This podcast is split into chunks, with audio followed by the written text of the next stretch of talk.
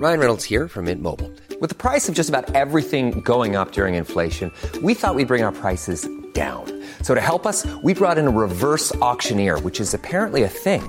Mint Mobile unlimited premium wireless. Ready to get 30, 30, bit to get 30, bit to get 20, 20, 20, bit to get 20, 20, bit to get 15, 15, 15, 15 just 15 bucks a month. So, Give it a try at mintmobile.com slash switch.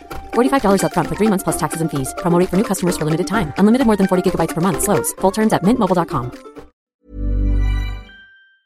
Mientras unos luchan por el Super Bowl y la entrada a playoff, la mitad de la NFL ya está planeando el 2024. ¿Cuál es el estado de tu equipo favorito?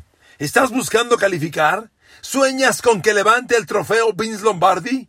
¿O ya estás planeando el draft, la agencia libre y los procesos de marzo-abril del año entrante?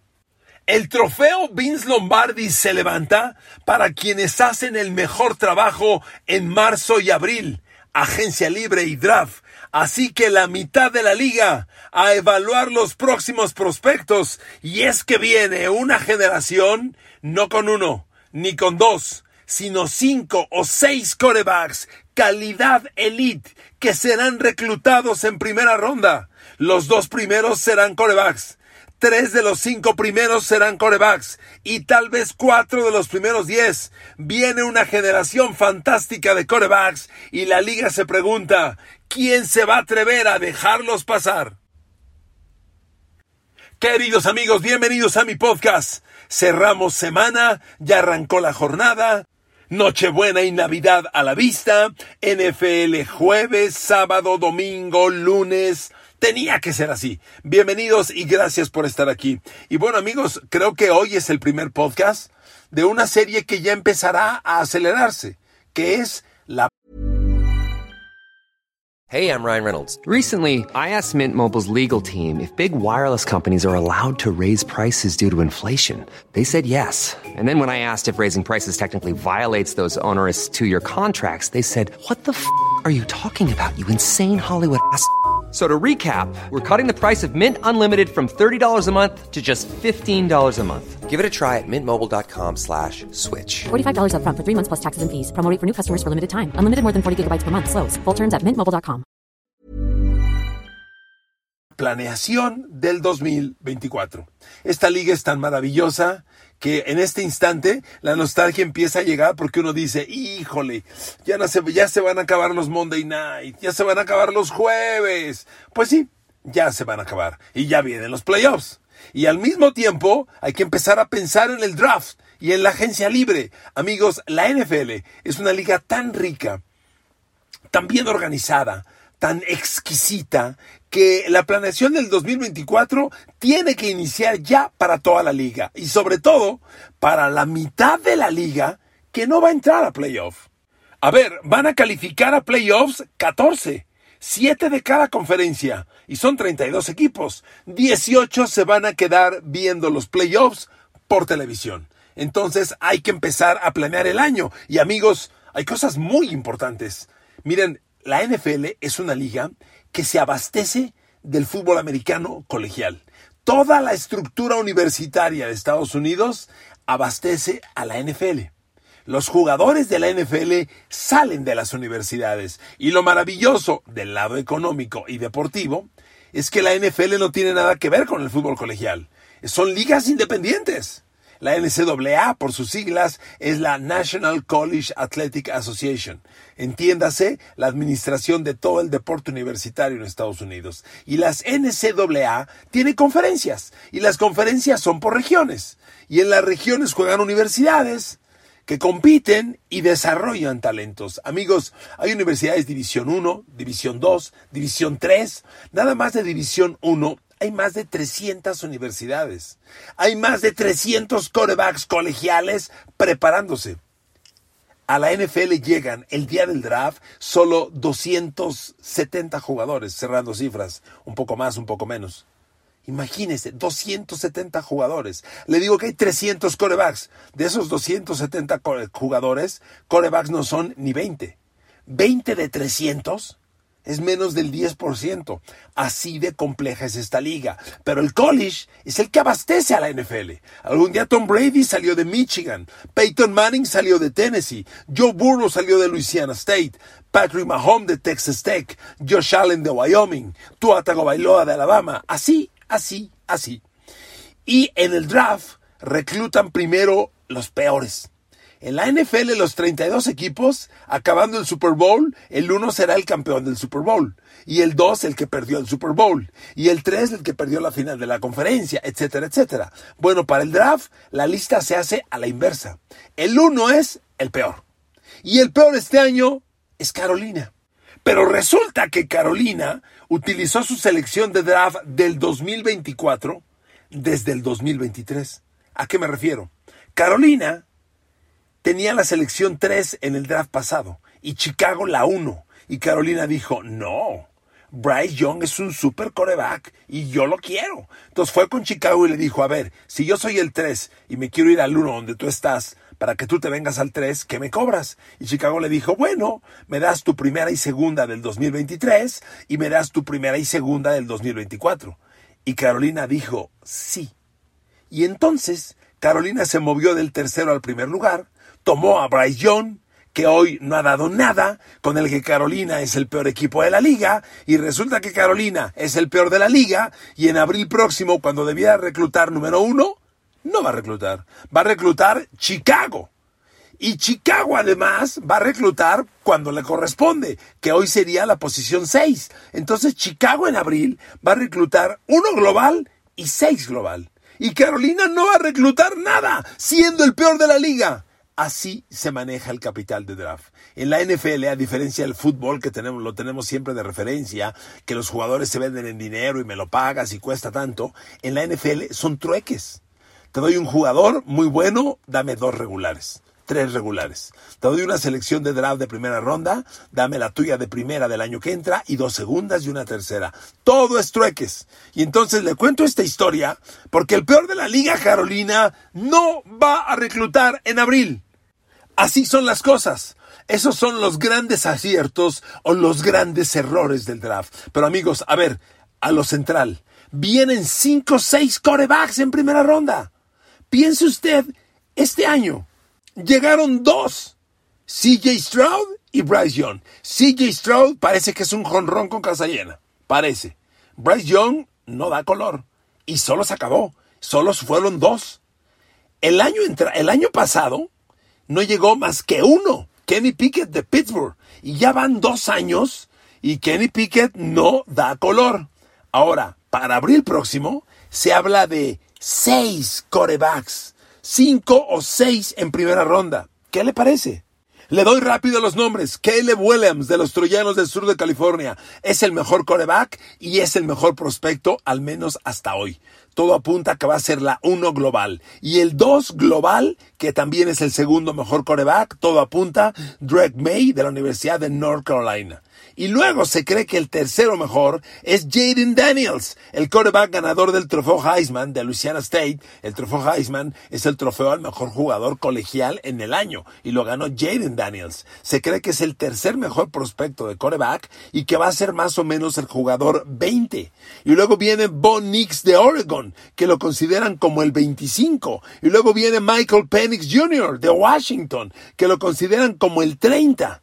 Hasta ahí me detengo y ya van cinco corebacks en la primera ronda. Y eso sin meter a Shedur Sanders, que lo tienen como el 36, es decir, al principio de la segunda ronda. Recuerde que una ronda tiene 32 posiciones porque son los 32 equipos de la NFL. El 36 sería al principio de la segunda ronda. Ahí ponen a Shedur Sanders de Colorado. Amigos, es un gran año de corebacks. Y yo de inicio le digo una cosa, claro, entendiendo que no todos van a funcionar. Hace un año decíamos, viene Bryce Young y viene CJ Stroud, dos super talentos. Bueno, ya pasó un año y vea usted cómo Bryce Young nada más no da color.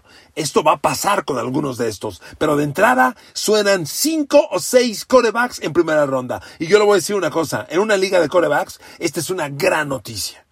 Que la mitad funcione, que la tercera parte funcione, ya sería ganancia. Ahora, el acomodo. Aquí está lo interesante, amigos, la posición del draft. A ver, le voy a leer el orden de la primera ronda del draft de acuerdo a los resultados del domingo pasado, de la jornada pasada. Hoy, Carolina es la primera selección global, ya le dije que se la cambió a Chicago, entonces Chicago recluta uno global hoy, Nueva Inglaterra es el dos. Arizona es el 3, Washington el 4, el 5 son los New York Giants, el 6 otra vez Chicago, que es la que le correspondería a ellos, el 7 Chargers, el 8 es Tennessee, el 9 son los New York Jets, el 10 Atlanta, el 11 son los Raiders de Las Vegas, el 12 Green Bay, el 13 Nueva Orleans, el 14 Denver, el 15 Pittsburgh, el 16 Seattle y el 17 Arizona y hasta ahí me detengo. Y aquí está lo interesante, amigos. Estamos hablando de 5 o 6 corebacks en primera ronda. De todos los equipos que le mencioné, ¿cuántos necesitan coreback? A ver, me detengo en dos. Arizona y Pittsburgh. Arizona va a tener dos selecciones de primera ronda. Arizona, ¿estás casado con Kyler Murray? ¿Realmente Kyler Murray pinta para ser un coreback de Super Bowl después de cuatro temporadas contigo ya? Yo creo que no. Ahí se los dejo. Dos, Pittsburgh. Kenny Pickett. ¿Es Kenny Pickett el coreback del futuro, Steeler Nation? ¿Es Kenny Pickett el futuro de los Steelers? ¿Tú ves en él un coreback que te puede ganar el Super Bowl? Porque yo le voy a decir una cosa. En la posición que hoy tiene Pittsburgh, que es la 15, esto se, puede, se va a mover de aquí a la conclusión de la temporada. A lo mejor Pittsburgh todavía baja un poco más, no lo sé. Pero pensemos que se quede ahí, posición 15. Y con la evaluación que tenemos hoy del draft, hoy se dice, de acuerdo a las posiciones normales en el draft, que en, en los talentos globales, Jaden Daniels, el quarterback trofeo Heisman de Louisiana State, es el prospecto número 20. Yo le pregunto a Pittsburgh. Llega a Pittsburgh y está disponible Jaden Daniels. Un quarterback de un metro noventa y cuatro. Pero escuche esto. En su, en su temporada anterior, en la, la recién concluida, Jaren Daniels lanzó pases para 3.812 yardas y ahí le va. 40 pases de touchdown, 4 intercepciones. Le voy a dar un dato. En pases de más de 20 yardas aire, Jaden Daniels tiene 20 pases de touchdown, 0 intercepciones. Coreback de un metro 94. Repito, Pittsburgh Steelers. ¿Te cae que Kenny Pickett es el coreback del futuro? ¿Te cae que con Kenny Pickett vas a ganar un Super Bowl? ¿Seguirá siendo Pittsburgh el equipo anticuado, respetuoso, por no decir conformista, que no haga movimientos agresivos? ¿Te vas a quedar con Kenny Pickett con Jerry Daniels disponible? Cuidado, ¿eh? Y lo mismo le pregunto a los Arizona Cardinals. Porque amigos, de todos los equipos que le acabo de mencionar, los repito, ¿cuántos van por coreback? Por Dios, la mayoría. ¿Quién más? Yo diría, ¿quién no va por coreback? Uno, Chicago. La gran pregunta para los Bears va a ser, ¿sigo con el proyecto Justin Fields que no está dando color y ya lleva cuatro años? ¿O lo cambio y tomo un nuevo talento. Porque Chicago tiene la 1 global. Y todo apunta que va a ser el coreback Caleb Williams. A ver, Chicago ya tuvo a Patrick Mahomes y prefirió a Mitch Trubinsky. El año pasado Chicago era el 1 global. Si no hubiera hecho el cambio con Carolina, Chicago elige o Bryce Young o CJ Stroud. Y sin embargo dijo no, hago el cambio. Chicago ya le dijo no a Patrick Mahomes, a CJ Stroud, a Bryce Young y ahora va a tener la encrucijada de tener la primera global. Va a tener al, al coreback que quiera. Al mejor Kelly Williams o a Drake May. O quedarte con Justin Fields. Esa decisión tan grave y seria la tendrá que tomar Chicago. Bueno, ¿y qué le digo del 2? Nueva Inglaterra hoy es la selección 2 global.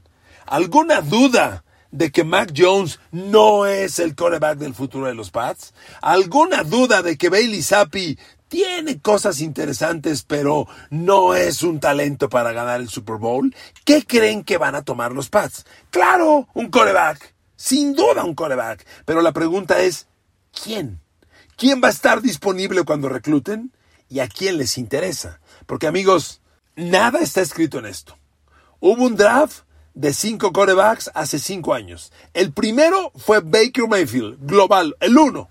Y el quinto de esos cinco corebacks fue Lamar Jackson. Hoy, Lamar Jackson pinta para Super Bowl. Baker Mayfield ni en sueños lo puede imaginar. Nunca sabes. Yo recuerdo cuando Eli Manning fue la primera selección global, y sí, ganó dos Super Bowls, pero en la primera ronda de ese año, Pittsburgh reclutó a Ben Roethlisberger y también le ganó dos Super Bowls. Entonces, nunca sabes. Y es que mire, al momento, todavía falta mucho en el proceso de evaluación, al momento Caleb Williams de los Troyanos del sur de California sí parece ser el super coreback para el próximo draft. Sí lo parece. Pero cuando ves sus números colegiales, pues no son nada espectacular. A ver, Caleb Williams la temporada anterior lanzó 3.633 yardas. El coreback que más lanzó fue Michael Penix Jr. de Washington, que lanzó 4.218. Y Caleb Williams lanzó 30 de touchdown, 5 intercepciones. Un balance fantástico. Pero ya le dije que Jalen Williams lanzó 44. Y espéreme, Bo Nix de Oregon lanzó 40 de touchdown y 3 intercepciones. Entonces, yo no veo a Caleb Williams como un super talento absolutamente superior a todos. Esto pasa pocas veces. Mire, la, que tengo yo más fresca en la memoria fue el draft del 2020 cuando llega Joe Burrow a la NFL. Joe Burrow era claramente un talento generacional, era uno en una década. Cuando Joe Burrow salió de Louisiana State en el 2019, saltó con, escuche esto, 5.670 yardas por aire, 60 touchdowns 6 intercepciones. Y jugando en Louisiana State con estos números, porque Louisiana State es una universidad que compite contra Alabama, contra Georgia, contra Georgia Tech. Es, una, es la conferencia más poderosa del fútbol colegial. Y jugar estos partidos y tener esos números es brillante. Claramente, Joe Burrow era un talento generacional. Hoy veo a Caleb Williams como un gran talento, pero no lo veo comparable a Joe Burrow, lo digo de verdad. Entonces, a lo que quiero llegar es que Caleb Williams o el segundo mejor quarterback Greg May, pues honestamente yo hoy no veo grandísimas diferencias. Y espéreme, a mí el que más me está gustando hoy es Jaden Daniels, el quarterback ganador del trofeo Heisman de Louisiana State. Que en los pronósticos al día de hoy lo ponen como el prospecto 20 de la NFL. Por eso le hacía el ejercicio. ¿A poco Pittsburgh va a tener disponible a Jaden Daniels y lo va a dejar pasar? para quedarse con Kenny Pickett, por favor. Miren amigos, fuera de los corebacks, obviamente, vienen prospectos de todas las posiciones y vienen unos talentos espectaculares. ¿Se acuerdan de Peyton Manning? El gran Peyton Manning en los Colts cuando dominaba, que tenía como super receptor a Marvin Harrison. Bueno, pues viene el hijo de Marvin Harrison. Viene Marvin Harrison Jr. de Ohio State. Y es el mejor receptor de todo el draft y es el mejor jugador después de los corebacks. Muchos lo ponen hoy a Caleb Williams, el, el coreback de los troyanos, como número uno global, y hay quien pone como dos a Drake May, el coreback de North Carolina, y como tres a Marvin Harrison, el receptor de Ohio State. Hay quienes ponen a Marvin Harrison incluso como número dos global. Es un receptor fuera de serie. Marvin Harrison Jr. es un talento, este sí, generacional. Mide 10 centímetros más que su papá y pesa 9 kilos más que su papá. Y usted debe recordar las maravillas que hizo Marvin Harrison con Peyton Manning en los Indianapolis Colts.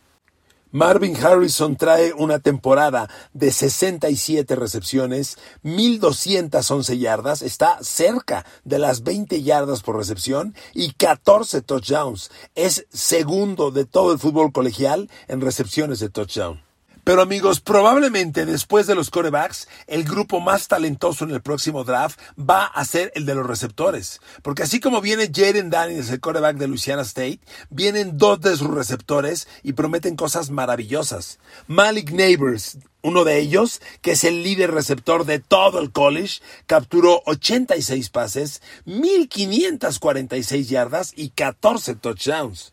Es un receptor pequeño de un metro ochenta y tres, pero ya le dije qué números tan espectaculares. Marvin Harrison es un receptor de 1.93 y de la mano de ellos viene Romeo Dunce de Washington, un chavo fuera de serie, de veras. Romeo Dunce de Washington tiene 81 recepciones, 1428 yardas y 13 touchdowns. Entonces, amigos, no los voy a saturar con más nombres al momento, pero todos estos equipos ya están planeando el 2024 y parte de la planeación tendrá antes del draft que ver con la agencia libre. Recuerde que la NFL es una liga donde los 32 equipos utilizan la misma cantidad para pagar la nómina de sus 53 jugadores. Esta temporada, la nómina de cada equipo NFL es de 224 millones de dólares. En marzo, vendrá la agencia libre, donde los jugadores que terminaron contrato firmarán con otros equipos. Y tendrán dinero aquellos equipos cuyos contratos de jugadores ya se vencieron o a quienes dieron de baja. Y viendo las listas hoy, al momento, esto se va a mover, pero al momento el equipo que más dinero va a tener para invertir en la agencia libre será Washington, los Commanders, que al día de hoy tienen 89 millones de dólares disponibles para invertir a partir de marzo del año que entra. Esta cifra se puede mover hacia abajo o hacia arriba dependiendo de los contratos que terminen o que extiendan, ¿de acuerdo? Pero hoy Washington es el que más dinero va a tener. Tennessee, los Titans, 85 millones, son el 2. Y el 3, Nueva Inglaterra, 75 millones. Los Colts, 73. Houston 72, Cincinnati 69 millones, Chicago 63, Detroit 57, Arizona 56, los Raiders 52, Tampa Bay 47 y así, así, así, así. Hay equipos que no van a tener dinero disponible y que incluso se pasan. El equipo que más dinero se va a pasar es Nueva Orleans. Al día de hoy tiene 89 millones de más para la agencia libre. Tendrá que cortar jugadores y contratos para ponerse al día. No puede, no, esto no puede ocurrir. Los Chargers se pasan 45 millones, Buffalo se pasa 42, Miami se pasa 42, Denver se pasa 20, Cleveland 14, 49ers 14, Dallas se pasa 13, Pittsburgh se pasa 7. Ahí le dejo las cifras. Y con ese dinero disponible a los que les quede, comprar jugadores en la agencia libre, pero hay jugadores que se vence su contrato y se van al mercado a escuchar la mejor oferta. Le doy algunos nombres de los que van a ser agentes libres. Chris Jones, el tackle defensivo de Kansas City, va a ser agente libre. El quarterback de Minnesota, lesionado en este momento, Kirk Cousins, va a ser agente libre. Josh Allen, no el quarterback de Bills, no el quarterback de Bills. Homónimo, el linebacker exterior de Jacksonville, va a ser agente libre y es un jugador de doble dígito de captura de corebacks. T. Higgins, el receptor de los Bengals. Brian Burns a la defensiva de Carolina. Justin Marubic, el super tackle defensivo de los Ravens. Christian Wilkins, tackle defensivo de Tampa. Entre otros muchos nombres, van a ser agentes libres. Amigos, esta es la NFL para los que no sueñan con el Super Bowl. Y ahí está Nueva Inglaterra, y ahí está Pittsburgh, y ahí está Chicago, y ahí está Carolina con sus tonterías de que va a ser el peor pero no va a reclutar, esto es la NFL. Esta es la el maravilloso mundo de la agencia libre y el draft y todos los que no vamos a calificar tendremos que empezar a pensar en esto muy pronto, porque será el Super Bowl de la primavera. Y es que el que gana el Super Bowl primaveral, que es agencia libre y draft, es el que poco después ganará el Super Bowl de febrero. Porque algún día Kansas City encontró en el, encontró en el draft a Patrick Mahomes y por eso hoy lo tiene como campeón del Super Bowl. Hay que acertar en el draft para poder levantar el trofeo Vince Lombardi. Gracias a todos por escuchar este podcast. Los quiero mucho. Que Dios los bendiga. Feliz Navidad, feliz Navidad y próspero año nuevo. Los quiero, los quiero, los quiero. Gracias de todo corazón. We love our pets, but when the floor is covered in fur, that's harder to love. Eufy X10 Pro Omni Robot Vacuum has powerful 8000 PA suction to make hair vanish from floors in just one pass. Plus, the roller brush has automatic detangling for easy hands-free maintenance. Want to know more? Go to eufy.com. That's EUFY.com and discover X10 Pro Omni, the best in class all-in-one robot vacuum for only $799.